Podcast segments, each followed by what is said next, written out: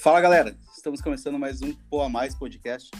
Eu sou o Francisco e hoje a gente vai estar aqui conversando com o Diego Barreto, ele que é vice-presidente de finanças e estratégia do iFood e mentor na Endeavor, conselheiro também da velha economia. Esse cara, sempre que eu ouço ele, faz minha cabeça explodir, né? São muitas ideias, muitos insights.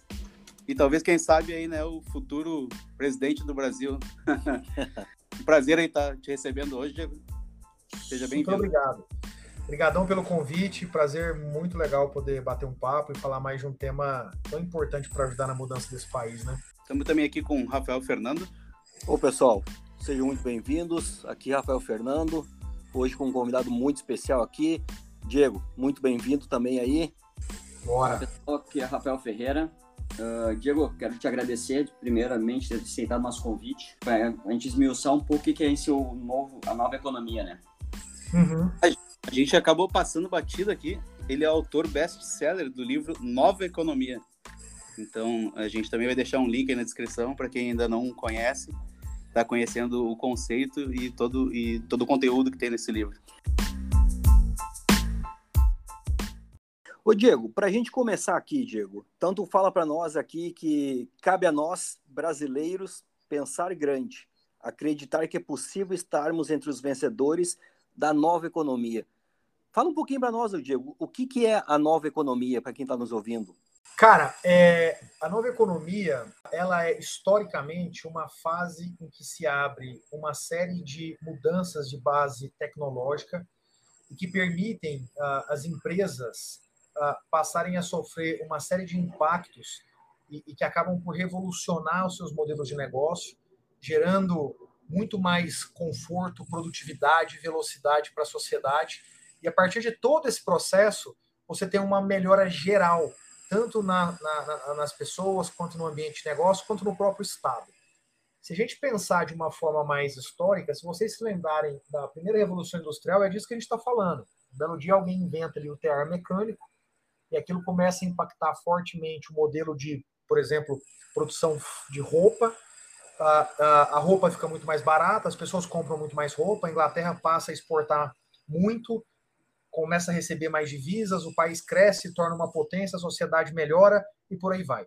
Então, a nova economia é exatamente esse momento em que uh, existe uma convergência de múltiplas tecnologias no modelo de negócio das empresas, gerando essas grandes mudanças, grandes transformações em diversos aspectos da nossa vida. No Brasil, esse, esse movimento, ele é, o mais recente dele, o movimento que vem acontecendo nesses últimos 15 anos, como resultado da emergência de múltiplas tecnologias digitais que têm convergido no modelo de negócio das empresas.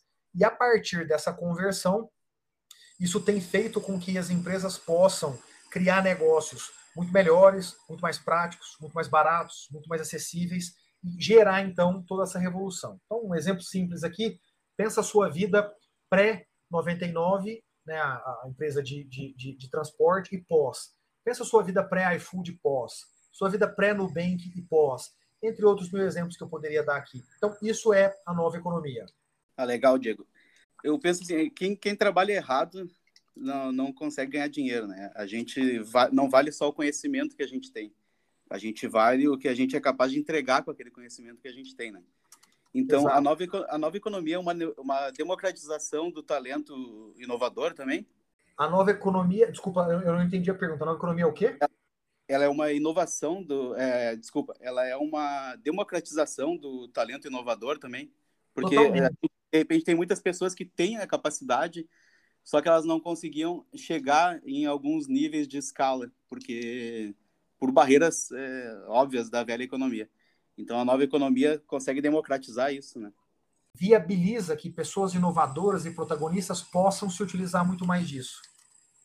Ô Diego, e como é que tu chegou na nova economia assim? O que que te fez é, ir nessa direção? Qual que é a atitude ou o que que o profissional hoje que está buscando trabalhar em startup ou ser mais inovador mesmo e produzir mais, que que ele precisa? Qual que é a habilidade que ele deve ter ou qual que é a Cara, é, eu acho que tem aqui dois caminhos, né? Acho que tem um primeiro como eu cheguei na, na nova economia e acho que tem um outro que é como é, que é como eu eu cheguei aqui, enfim, como é que eu trilhei a minha, minha carreira, né? Eu acho que do lado do, da, da nova economia, eu descobri a nova economia quando eu fui fazer o MBA, meu MBA na Europa, no IMD lá na Suíça, e uh, naquele momento um professor de economia fala, cara, é, o Brasil não vai muito longe. E, e, aquilo bateu muito forte, porque aquele era um momento muito mágico do Brasil. O Brasil vinha de, duas, quase duas décadas, uma década e meia de muito crescimento, de, de efetivamente aparecer para as economias globais e, e, e, deixar a gente né, mais ufanista em relação ao que era possível esse país se tornar. Quando ele fala isso, eu falo, puxa, como é possível esse cara estar tá dizendo isso, né?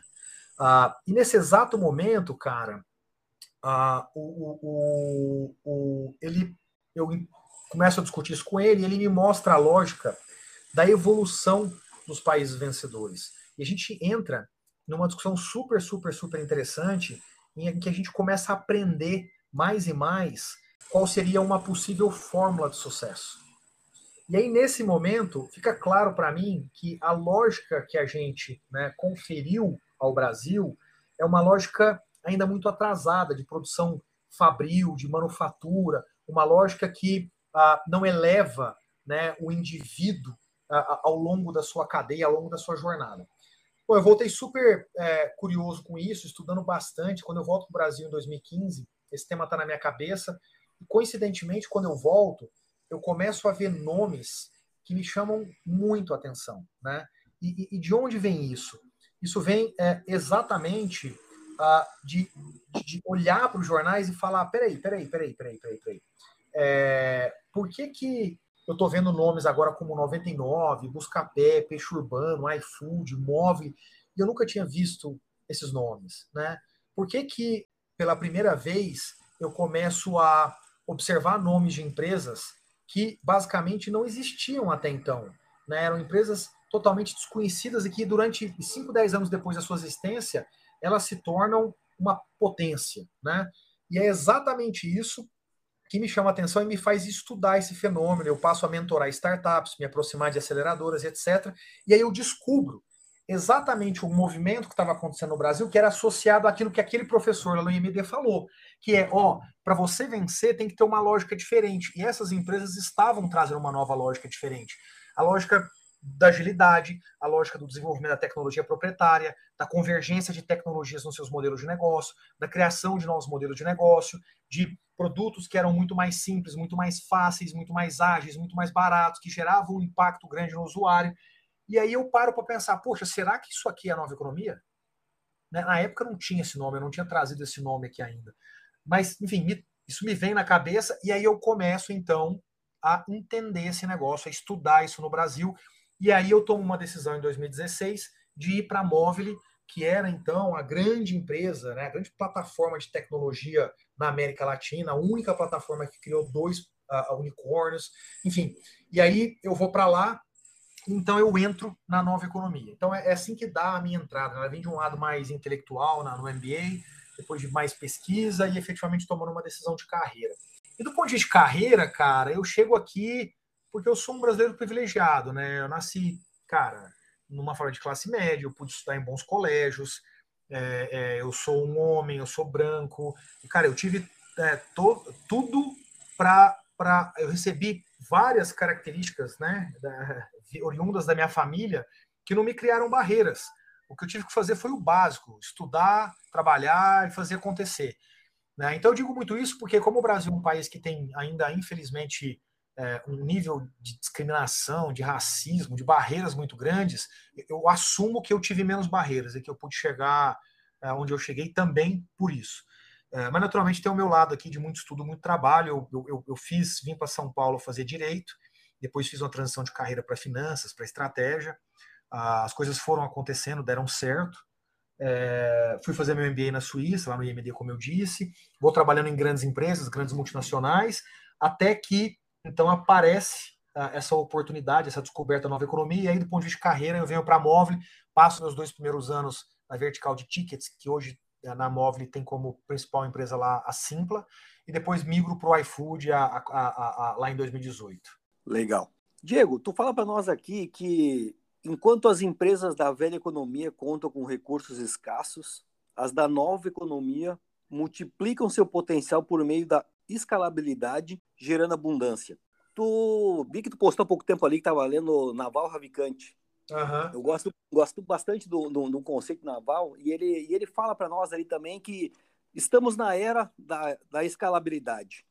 E aí Naval fala para nós que hoje existem três formas de tu escalar. Uma forma é, é, a mão de obra, onde tu vai escalar através ou de serviço ou de produtos. A outra forma de escalar é através do dinheiro, de investimentos. E a, e a, a última, nova forma de escalabilidade é a forma digital, ou o que a gente chama produtos que não têm custo de replicação, uh, produtos digitais. E entendo que essa nova economia que está falando está se referindo mais a esses, a esses recursos digitais que não têm uh, uh, custos de replicação. Tu entende que tudo está indo para esse lado? Como é que tu enxerga essa questão hoje do digital e como é que está ficando a questão da mão de obra, da produção, do serviço? Essa e ele tem uh, uma sociedade que rapidamente muda comportamento aderindo a isso. Uma vez que esse processo acontece, começa então uma mudança radical comportamental, processo decisório, de interesse, de visão. Você passa a ter cada vez mais pessoas capazes de poder realizar, é o que vocês estão fazendo agora aqui, sem ser dono de uma rádio. Ah, você permite que o consumidor fique cada vez mais nervoso no bom sentido, porque agora ele tem mais acesso à informação, ele pesquisa, ele compara, ele quer mais transparência. Uh, e você também permite que empresas tenham uma capacidade de ajuste, de mudança muito maior do que elas tinham no passado, quando elas eram baseadas em tecnologia que não era digital e uhum. em tecnologia que não é proprietária. Então veja que quando a gente olha para esses três elementos, consumidores, quando a gente olha para a pessoa empreendendo, quando a gente olha para uma empresa, a gente, em última instância, a gente está dizendo aqui que é, é, tudo está mais ágil, tudo está mais fácil, tudo está mais barato, tudo depende mais do protagonismo, tudo é mais transferível. Então vejam que é uma, é uma nova forma de se pensar em gerar valor, de se executar essa geração de valor e de se utilizar desse valor. E é exatamente esses componentes que vão permitindo tudo que o Naval, por exemplo, traz lá no livro dele. Perfeito, perfeito. O Diego, a nova economia, então, ela vem para também fazer o país ser mais produtivo, tu vê assim, porque vai ser mais ágil, vai, vai conseguir escalar mais rápido, então ela também gera uma produção, uma produtividade maior para o país. Exato. A nova economia tem como premissa o aumento da produtividade, né? Porque veja, se a nova economia ela é a convergência de múltiplas tecnologias no modelo de negócio, você como empresário, você como empreendedor, você como um, um, um trabalhador individual, ah, você só vai fazer esse processo de convergência se tiver um benefício. Se esse benefício não existir, você não vai convergir, você vai manter o tradicional, fazendo o que você sempre fez. Portanto, o processo que é, fez nesses últimos anos as empresas adquirirem cada vez mais capacidade tecnológica interna, produzir tecnologia, usar data, uh, se utilizar de modelos de inteligência artificial, se utilizar de geolocalização, se utilizar da nuvem, se utilizar de uma série de outras tecnologias para poder melhorar o que ela oferece, ela automaticamente está falando de produtividade. Ela automaticamente está falando sobre a possibilidade de se fazer mais com menos. O que torna o país mais produtivo, ao tornar mais produtivo, é um país que tem mais capacidade de competição global. Ao ter mais capacidade de competição global, você tem mais exportação, mais uh, interesse de empresas externas, de investidores, uh, portanto, mais capital no país, e assim você vai gerando um ciclo positivo, produtivo. Muita gente vai dizer, Diego, mas eu não estou vendo isso no Brasil ainda. Sem dúvida, esse é um processo de 15 anos. A nova economia ele é um processo de informação mas é um processo que uh, não necessariamente já está consolidado. A consolidação ainda demanda 10, 20 anos, porque é uma transformação, não é só uma mera mudança, né? E pegando esse gancho que tu está falando de Brasil, Diego, tu, tu ainda fala aqui para nós aqui que tu, tu pôde errar muito e perceber a importância de testar inúmeras vezes até encontrar a melhor solução. Como é que tu enxerga isso no Brasil? O, o, o, Brasil, a gente vai ter essa oportunidade também de errar muito? Quanto que a gente pode errar? Quanto tempo? Porque a gente está falando de uma mudança de, de mindset, uma mudança de pensamento, né? De, de hoje Normalmente o que a gente vê nas empresas, e quando a gente fala justamente de, da velha economia, da nova economia, e, e, e o pensamento hoje da, da, maior, da grande maioria das empresas, entendo eu, é, não tem muito espaço para errar. E até que ponto a gente consegue errar e continuar testando, continuar realmente entendendo que esse erro está tendo valor e até que ponto fala, não, esse erro já não está mais tendo valor e a gente não pode mais errar. O que, que tu entende disso? Olha, o Brasil tem uma cultura que historicamente não aceita o erro, né? E por que isso? Porque quando você vive um país que historicamente tem uma, uma economia muito fechada, pouco dinâmica, uma sociedade com alto nível de tradicionalismo, de elitismo, você automaticamente você confere às pessoas uma característica mais defensiva, né? Então, uhum. uh, vamos, vamos, vamos, vamos, vamos pegar um exemplo aqui. Eu tenho 39 anos de idade. Quando eu tinha meus 15, 16 anos, o que meus pais falavam era preste concurso, seja médico ou trabalhe para alguém grande. Ter segurança. Né? Exatamente. Era, era, era, era isso que eles falavam. Né? Então, o, o que eu estou querendo dizer com isso aqui é o seguinte: quando você, ao longo da sua história, vai vivendo com esse modelo que eu acabei de dizer aqui, você vai criando nas pessoas uma característica mais, uh, uh, uh, mais, mais linear, mais avessa a risco. E pessoas mais lineares, mais avessas a risco, automaticamente são pessoas menos dispostas ao erro, né? Por, por, por, por óbvio. Ah, portanto, a gente tem no Brasil muito, ah, muita disposição a isso. Se você pensar como é o nosso modelo escolar, na escola é, você faz uma conta matemática inteira e erra a última continha. O professor te dá zero. Ou Sim. seja, ele viu o teu raciocínio, ele viu o teu desenvolvimento, ele sabe que você fez, você só teve uma pequena desatenção na última conta. Você tira zero. Você não tira 10 ou 9. Ele te dá zero naquela. naquela... Então, vocês vejam como é um pensamento, é uma forma de olhar para o erro tradicional. Então, o que a gente vê uh, durante todo esse processo, como, como uma consequência, é uma, é uma sociedade que não, não dá espaço para o brasileiro entender uma nova forma de se comportar. Aí vem a nova economia. Vem a nova economia com as empresas, com as pessoas, dizendo: peraí, peraí, peraí, peraí, peraí, peraí. Deixa eu falar um negócio aqui. Por que, que é, eu tenho que acertar sempre? Eu não tenho que acertar sempre, porque se eu estou desenvolvendo, desenvolvendo minha tecnologia proprietária, eu tenho acesso a dados, que a cada momento que eu vou evoluindo, eu vou descobrindo novos comportamentos, novos caminhos, novas formas, isso quer dizer que, por lógica, eu vou começar errado e que a jornada como um todo vai ser uma jornada de melhora. O que eu preciso é, se eu começo errado e melhoro ao longo do tempo, é encurtar. E a melhor forma de encurtar é rapidamente dizer errei. Quanto mais rápido você fala errei, mais rápido você começa a trabalhar com uma nova hipótese, com um novo ajuste. E aí que vem a nova economia, porque quando você tem a tecnologia digital na mão e tem o dado na mão, você reage com muito mais velocidade no, na compreensão do erro e no ajuste como consequência.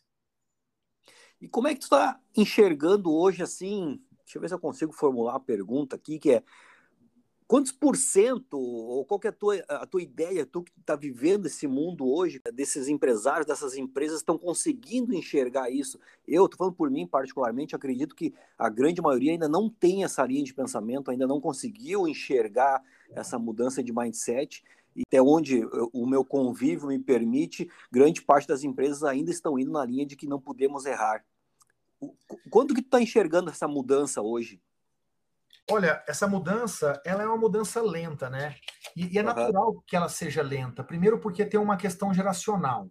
Veja, esse fenômeno, né, como, como eu comentei há pouco, é, ele é um fenômeno ele é que tem 15 anos, né? E o, o, que significa né, que em 15 anos você não conseguiu, uh, você não consegue transformar 100% das pessoas de um país. Significa que você começou a transformar fortemente essa geração mais atual e você uhum. tem um bom impacto na geração uh, anterior, que talvez essas, essas duas gerações representem 20%, 30%. do, do todo. Portanto, é um processo lento. E, e ele se dá mesmo de forma lenta. Né? Ah, quem que empurra esse processo? Geralmente, quem empurra esse processo é a nova economia. São novas empresas que entendem esse comportamento ah, mais é, atual, mas que ainda não é comum. E a partir disso, essas pessoas começam, elas começam a incentivar a mudança dentro da sua empresa, para que a empresa tenha uma cultura diferente, e essas pessoas impactadas começam então a ir para a sociedade fazer a mesma coisa, e para as outras empresas e etc.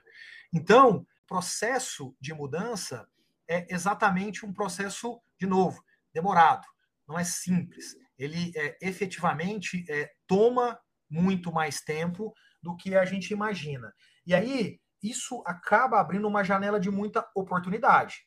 Porque se é um processo demorado, se é um processo lento, o que isso significa na prática? Isso significa que você, se sair na frente, você sai com muito menos concorrência. Você Sim. sai muito mais uh, preparado e com um grupo que compete contigo muito menor. Agora, se você se tornar um, uh, um, um, um habitante desse mundo da nova economia, Daqui 10 anos, a competição vai ser muito maior. Então, existe um valor em se antecipar nesse processo. E é por isso que cada vez mais a gente tem visto empresas com pouco tempo de vida se tornarem empresas grandes, pessoas jovens chegarem em cargos importantes, pessoas jovens fazerem projetos como esse que vocês estão fazendo e etc. É, na verdade, eu já falei aqui algumas vezes, mas então, que nem eu penso que hoje não é mais o maior contra o menor, né? É o mais rápido contra o mais lento. E aí, nesse sentido, o que que tu... Porque empresas grandes, normalmente, elas têm, muito, elas têm muitos bloqueios, né? Tem muita é, mais governança, vamos dizer assim. O que que tu acha que são os principais é, motivos ou travas da velha economia em comparação à nova economia, assim? Veja, a, o motivo, né, o bloqueio, a trava, ele é resultado de uma de uma de um contexto, né? Como o Brasil, historicamente, é um país com, com pouca competição, nós nunca tivemos aqui, as empresas, nunca tiveram que fazer um esforço constante, ágil, complexo, de mudar constantemente. Por quê? Porque a competição era baixa. Portanto, veja, se você está numa posição competitiva, uh, eu diria boa, né, em que você tem lá um bom faturamento, em que você tem um bom resultado, e você não enxerga uma necessidade de mudança porque a competição ela não é grande, a tendência natural é que você se mantenha onde você está. Então, quando a gente pensa nas startups que estão uh, indo super bem no Brasil nesses últimos 10, 15 anos e, e, tiveram espaços muito importantes, têm espaços hoje muito importantes na sociedade, na economia, essas startups, elas entenderam uma necessidade, e, e, se movimentaram. Enquanto aqueles que estavam há 10 anos basicamente fazendo a mesma coisa, dormiram no ponto. Simplesmente, dormiram no ponto. Sim. E da própria Rede Globo, por exemplo, assim, né? Tinha um faturamento altíssimo e quando agora tem mais é, concorrência, né? Tanto dos streamings, então já acaba tendo que inovar também, mas já está atrasada em relação à concorrência, né? Exato. Acho que a Rede Globo é um bom exemplo de quem está tentando mudar. Né? A Rede Globo tem feito uh, um, bom, um bom trabalho recente de promover a mudança. Mas, naturalmente, a Rede Globo, é, e aí acho que talvez tenham exemplos maiores, né? que é, por exemplo, se você pensar no, nos bancos. Poxa, os bancos precisaram esperar tanto esse processo de. Então, informação é, não, não, esse processo de, de, de, você não ter uma agência, a digitalização de uma agência, ela poderia ter acontecido 10 anos antes do Nubank ter sido criado. É que estava confortável para eles, né? Eu, é, de novo, eu volto para a questão da competição. Então, quando Sim. você não tem uma competição que te empurra numa necessidade de constantemente estar tá, ah, mudando, ajustando, é óbvio, por óbvio, você vai tender a ficar mais no seu cantinho. E aí o movimento não acontece mesmo. Sim, antigamente, se tu quisesse crescer, normalmente comprava um concorrente, né? Tentava ir aqui adquirindo outras empresas para crescer. E hoje eu acho que tu tem que diversificar também na parte da internet, em outros meios também, né? Exatamente. exatamente, totalmente.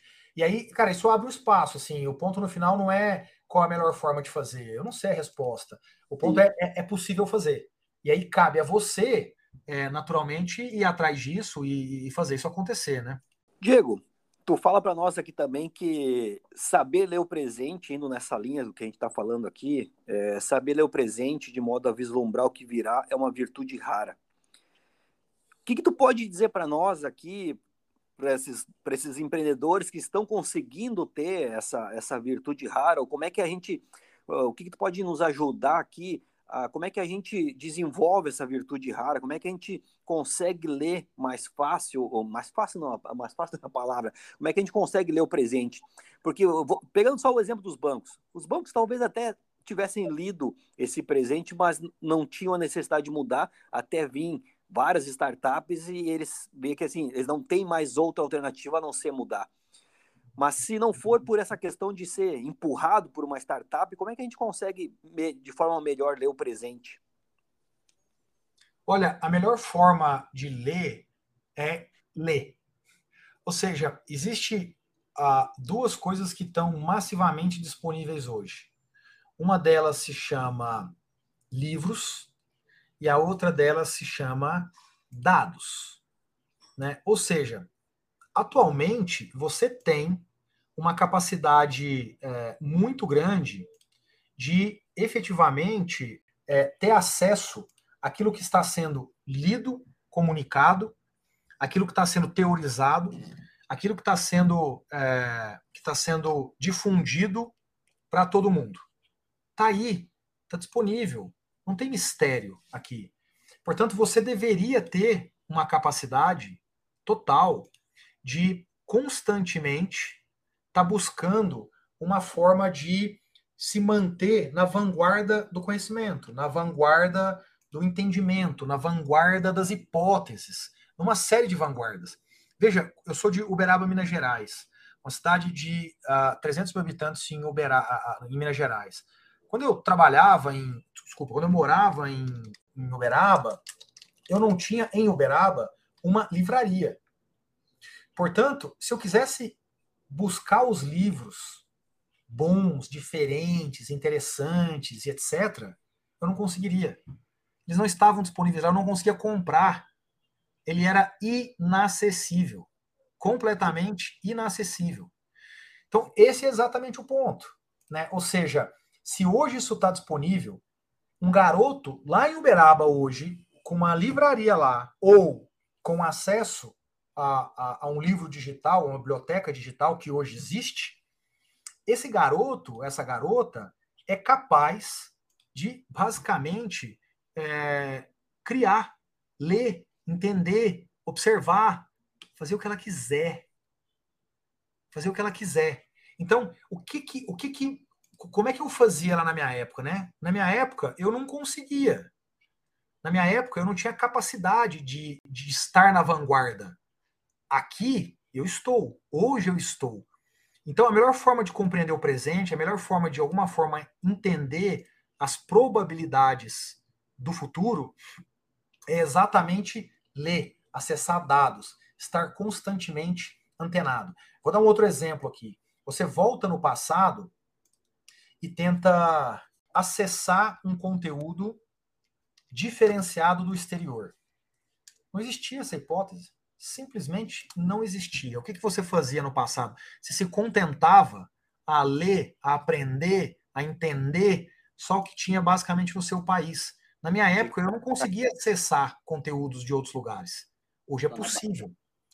Né? Então você vê que é um mundo radicalmente diferente em termos de acesso à informação. Quais são os principais comportamentos, então, e diversificado ainda, né, sendo de, de várias fontes, a gente tem esse acesso para nas nossas mãos, no próprio telefone.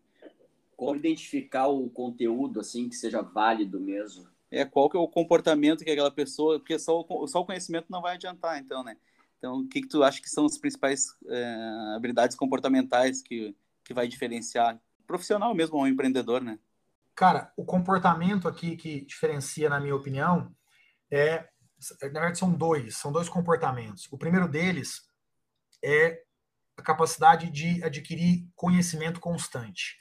Né? Se tudo que eu falei exatamente na, na discussão anterior é uma verdade, a, a consequência prática disso é que você deveria ter o hábito de buscar isso todos os dias.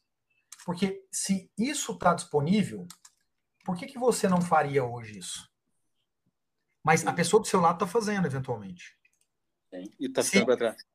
Totalmente. Se a, se a informação da pessoa mais especialista da história no tema que você está estudando e gosta está hoje disponível e acessível por causa da internet, por causa do LinkedIn, por causa do Instagram, por causa do YouTube, etc, etc, etc. O que, que você está esperando? Para todos os dias acessar, interagir, compreender, entender e etc. O que está faltando para você? É, a então, gente está a gente está vendo essa mudança de, de mindset, né, que está tendo, vários já estão entendendo isso, né, e a gente trouxe aqui, eu acho que nos últimos dois podcasts, esse assunto acabou, acabou sendo tocado, né, que é a obsolescência, né, da informação, a obsolescência dos dados, né, e a gente ainda, acho que uns dois podcasts atrás, a gente estava aqui com, com o diretor das faculdades Senac, o Nigel, e o Nigel está falando para nós ali, a gente estava falando de justamente daqui a pouco hoje, tu fazer uma faculdade que, que, que demora, sei lá, quatro anos, né? E aí, 2025, 2030, 50% de tudo que tu aprende já vai estar obsoleto. Então, as pessoas, realmente, a gente precisa ter muito claro isso, que a gente precisa estar consumindo informação, informação correta o tempo todo, né? Não existe mais fazer um curso e tu achar que, ó, tô pronto. As coisas estão mudando muito rápido, né? Totalmente. Ou seja, por isso que a constância do aprendizado, do estudo, ele é tão importante agora. Se você mesmo diz, não, as coisas estão mudando, então é porque você agora tem a necessidade de, de, de, se atualizar muito mais. Então, se isso é um fato, eu volto na tua pergunta: quais são os perfis, né? Quais são os skills que são necessários? Tá aí, você precisa estudar constantemente. Estudar antes era por momentos, fases. Ah, eu vou à faculdade, vou à pós-graduação, vou ao curso de extensão. Exato. Hoje, você pode estudar todos os dias, se você quiser. Diego, e como é que o iFood faz isso, assim, pra, porque a gente está falando que vai ter a, a, diversidade de pensamentos, de repente de pessoas de setores é, que não necessariamente vêm do, daquela oportunidade, daquela cadeira que vai estar disponível para vocês naquele momento. Então, como é que o iFood é, enxerga e faz e trabalha em cima disso para tentar manter isso que a gente está falando que se a, a, diversidade de pensamentos vai trazer de repente uma inovação mais rápida ou mais ágil por algum insight de alguma visão de fora já fugindo daquele padrão. Como é que o iFood faz isso assim para integrar isso? Olha é, o iFood basicamente ele basicamente trabalha para que as pessoas aqui internamente consigam ter um processo de contratação que não ignore que não é, estabeleça pontos que, que gerem esse tipo de problema que você está trazendo. Ou seja, no limite, eu estou explicando para as pessoas o poder do comportamento. Eu estou o tempo todo explicando para as pessoas o como a gente vai resolver todas essas coisas. Eu estou o tempo todo mostrando para as pessoas o como fazer a seleção de um talento e não de um currículo.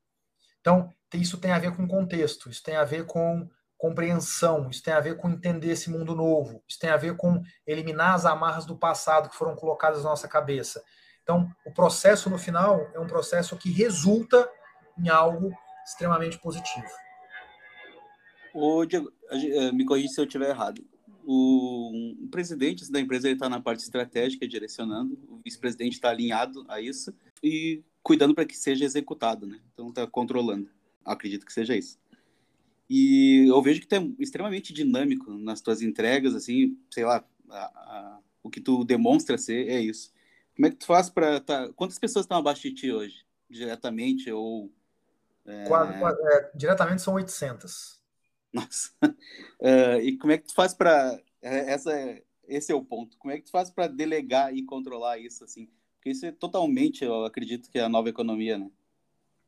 Total. Cara, é, eu faço assim como nossos pais fizeram com a gente. Quando a gente tinha pouca capacidade de discernimento, nossos pais nos mantinham mais próximos, não deixavam a gente sair sozinho, uh, ia com a gente ao shopping. Uh, à medida que você vai ganhando maturidade e confiança, os seus pais vão dizendo pode sair sozinho, mas volta para dormir em casa. E no momento em que você está maduro, seus pais dizem, cara, você precisa ser independente. é literalmente isso. Você precisa criar um processo em que as pessoas vão ganhando independência e, portanto, você confia nisso e permite, então, que o processo seja mais solto, descentralizado.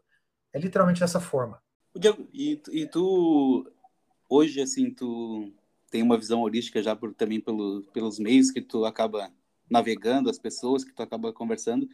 Mas isso é uma coisa natural, já tu, assim, sei lá, já tinha, pensava um pouco à frente já desde a época de escola, de onde é que veio isso? Ou são algumas inspirações, pessoas que tu conviveu?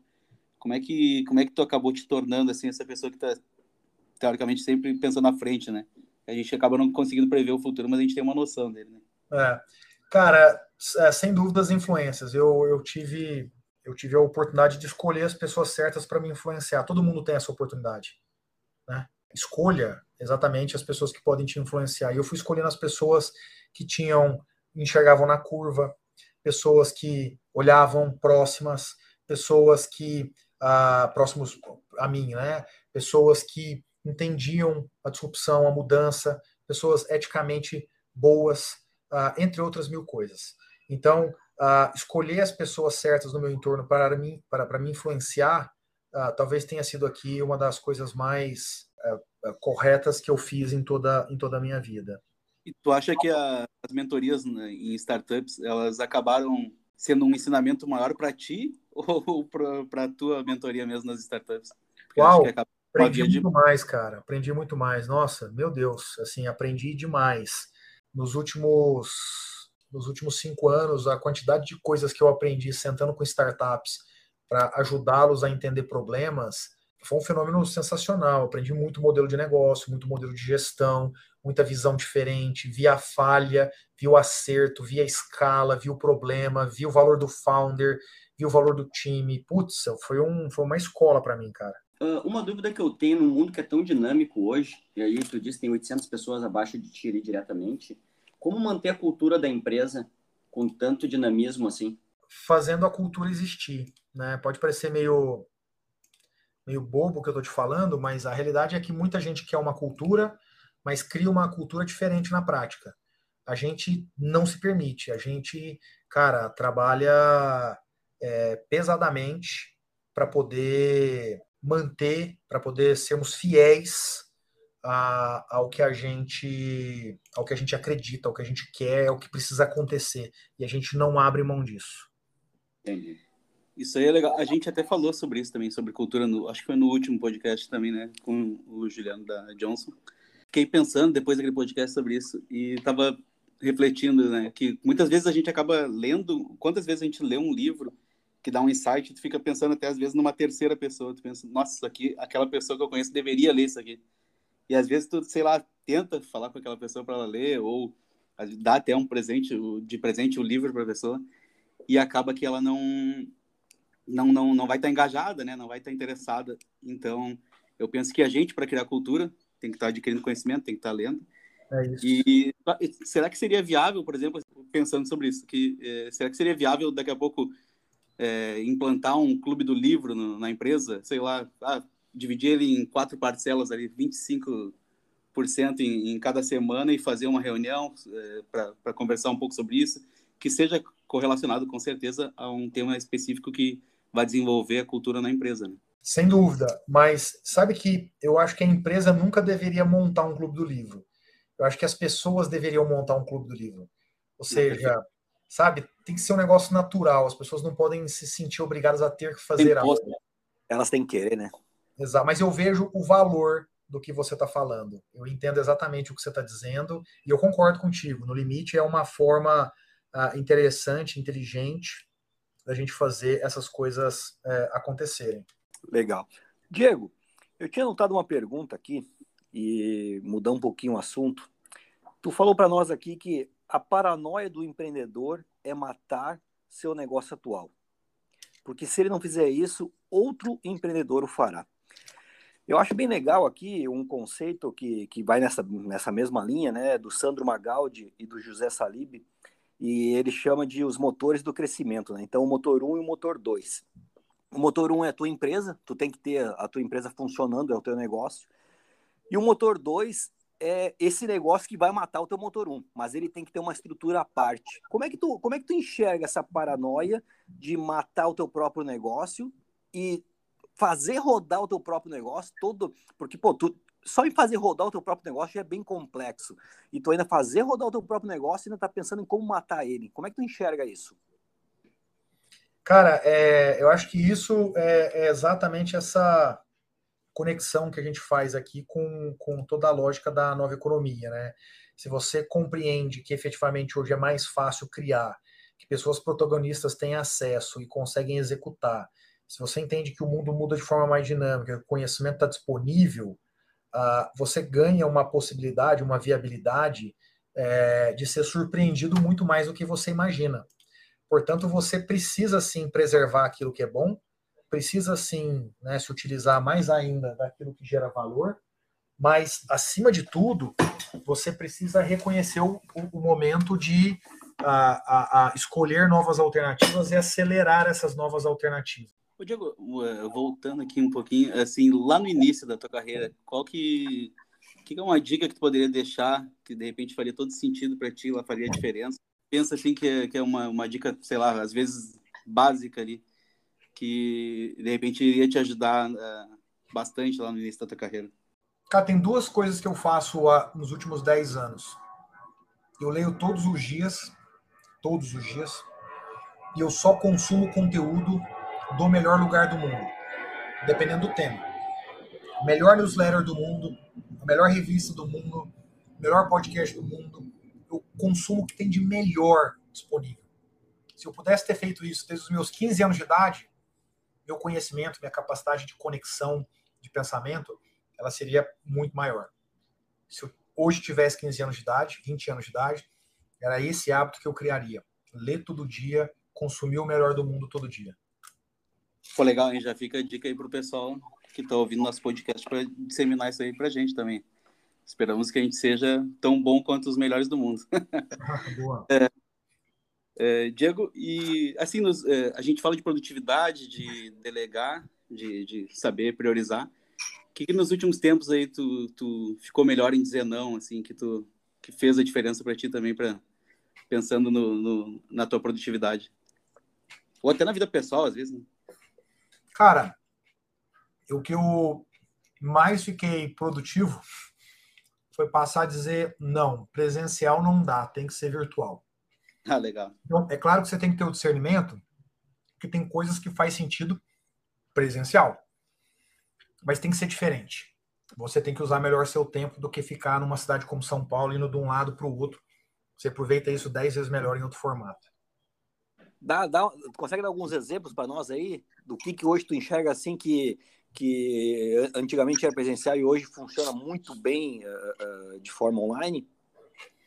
Cara, consigo. Vou te dar um exemplo. Uma palestra numa escola. Uhum. É, cara, eu vou numa escola dar uma palestra, isso me toma três horas e eu falo com 50 alunos.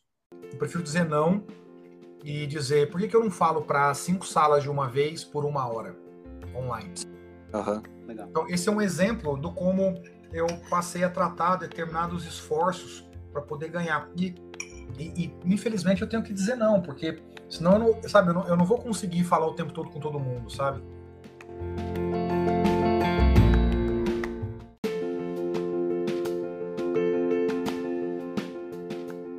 Diego, já estamos aqui com quase uma hora de podcast e eu sempre gosto de encerrar o nosso podcast aqui fazendo uma pergunta. O Tim Ferriss faz essa pergunta no podcast dele. Se o Diego hoje pudesse deixar uma mensagem para todo mundo, essa mensagem vai chegar no WhatsApp, no celular, no outdoor, enfim, essa mensagem vai chegar. Que mensagem o Diego podia deixar para nós? A mensagem seria: para de me ler e vai ler alguma coisa. Ou seja, para de ler a mensagem do WhatsApp, para de ler o Instagram, para de ler o Facebook.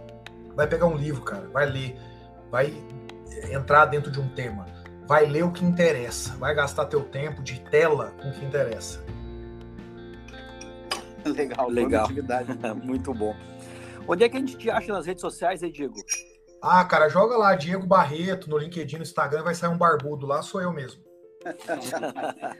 Diego, muito obrigado mesmo pelo, pelo teu tempo, pela tua conversa, conhecimento compartilhado aí. A gente só tem a agradecer. Obrigado, Valeu. Diego. Prazeraço, cara. Muito bom. Parabéns, sigam em frente e impactem mais pessoas todos os dias. E pessoal, para quem quiser me achar também, sou francisco.guterres no Instagram ou no LinkedIn também, Francisco Guterres. Então agora eu tô começando a movimentar lá, mas tem alguma coisinha lá para ver. E tu, Rafael Fernando? Ô pessoal, quiser me achar, tô no Instagram, no arroba Rafael Fernando. Tivemos hoje aqui convidado muito especial. Obrigado mais uma vez aí ao Diego. E foi um grande prazer e privilégio estar na, na companhia dos senhores hoje. Bom, pessoal, quem quiser me encontrar no Instagram é Rafael S. Fer. E se quiser acompanhar a nossa página também, seguir ali, acompanhar é o boa.mais no Instagram também. Pessoal, vamos fazer um pedido aqui para vocês aqui. Pessoal que está aqui no Spotify, além de seguir, além de, de, de, ouvir, segue a gente lá. É importante para a gente. Avalia também. Avalia, exatamente, avalia. Segue a gente. Que o conteúdo chega em mais pessoas, né? Porque a gente está vendo que a gente tem muitas pessoas escutando, mas ainda são poucas que estão seguindo a gente. Então segue lá, ativa o sininho, que aí pode ter certeza que, que o podcast, a mensagem vai chegar para todo mundo aí e, e, e vai melhorar uh, o nosso engajamento. Pedimos aí o apoio de vocês aí, tá? Até pra, toda segunda também vai estar tá a notificação ali dos nossos convidados. E para a gente também conseguir aí manter esse nível, conseguir trazer pessoas interessantes para estar tá entregando um, um conhecimento legal para vocês. Valeu, um abração. Um abraço. Um abraço.